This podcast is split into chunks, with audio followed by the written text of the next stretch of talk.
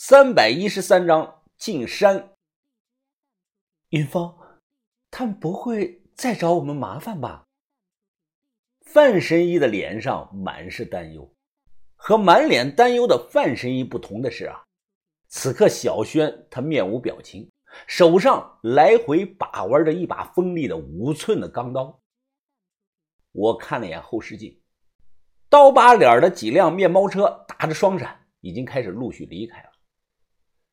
刚才我都是装的，说心里一点不怕那是假话。我松了口气，哎，应该不会再找我们麻烦了。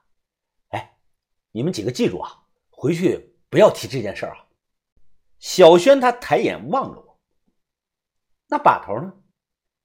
啊，这种小事就别跟把头讲了，要是说了，咱们几个啊都得挨训，你信不信啊？小轩点了点头，表示同意我的说法。他们三个啊，不知道的是，我根本不怕把头训我，我怕的是把头知道后啊，把我的枪给没收了。我现在很喜欢那种枪别在裤腰带上的感觉，有种安全感。我们老实两天，第三天一大早，阿布带着一名苗族的向导来了。这个人的个子不高，一米六左右，年龄呢约莫有四旬，皮肤黝黑发亮。看面相就是个偏老实的那种人。阿布介绍说，这个人的名字翻译过来啊，叫这个杨耶波尘。于是我们就叫他杨哥。当天上午出发，先开车到凤凰山杨镇，然后一行人背着包徒步进山。这一天啊，空气清新，是风和日丽。走在山间小路上，能听到山里各种叽叽喳喳的鸟叫声。和向导并排走着，我打听的问他：“哎，杨哥，你属于黑苗还是白苗啊？”他手里拿着根棍子：“啊，我父亲那一辈啊，还都是黑苗。到了我这一代啊，凡是出去上过几年学的，基本上都属于苗汉不分了。啊，我媳妇啊。”就是咱们山西运城人。这个时候啊，于哥好奇的看着他。我听人说这一带啊，有不少人会下蛊。哎，这是真事还是假事啊？他面色一板，认真的回答：“啊，都是真的啊。所以你们要记住，进到山里啊，如果碰到人给你们吃的喝的，尤其是这个稀粥之类的，千万别碰啊，石头蛊。”知道不知道啊？前两年啊，有几个城里人来旅游，以为人老苗子听不懂，就说了一句玩笑话，结果啊，全被吓得那个石头骨。他们回去后解不出来大手，肚子是越来越大，最后啊，肚子硬的跟石头一样，不到半年人就死了。我听得忍不住打了个寒颤。湘西的巫蛊，不管别人怎么说，我肯定是信这个玩意儿的。因为我亲身经历过。哎哎，疯子疯子，你快看那里！豆芽仔突然拍了拍我，顺着他指的方向看去，就看到这个悬崖峭壁上有个大山洞，洞口似乎放置了一具棺材。那应该是明清时期的这个洞葬。这种葬法曾经流行在湘西、贵州以及四川中部一带，并不算什么稀奇的东西。而且这种放在山洞里的烂棺材，基本上出不了大货类的陪葬品，可能啊会出个这个小吊坠啊、小铜钱之类的。豆芽仔喝了口水啊，他感叹起来：“哎呀，乖乖呀，哎，杨哥，哎，你说那么大的棺材，这么高的悬崖峭壁，他怎么运上去的呢？”向导老杨啊也摇了摇头：“哎呀，我也不是很清楚，现在啊。”都不这么葬了，哎，都是一两百年前人用的。巫山峡关著名吧？那里悬崖上的棺材怎么运上去的呢？各种说法都不一样。其实我大概知道怎么搞上去的。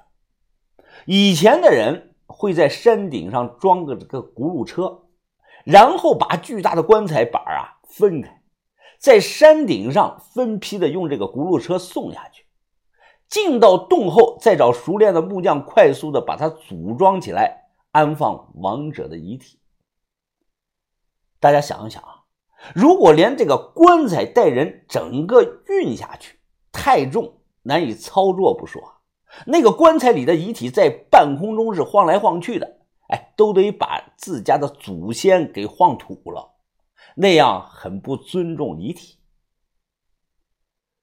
随着这个天色渐黑，豆芽仔问：“啊，还有多远呢？”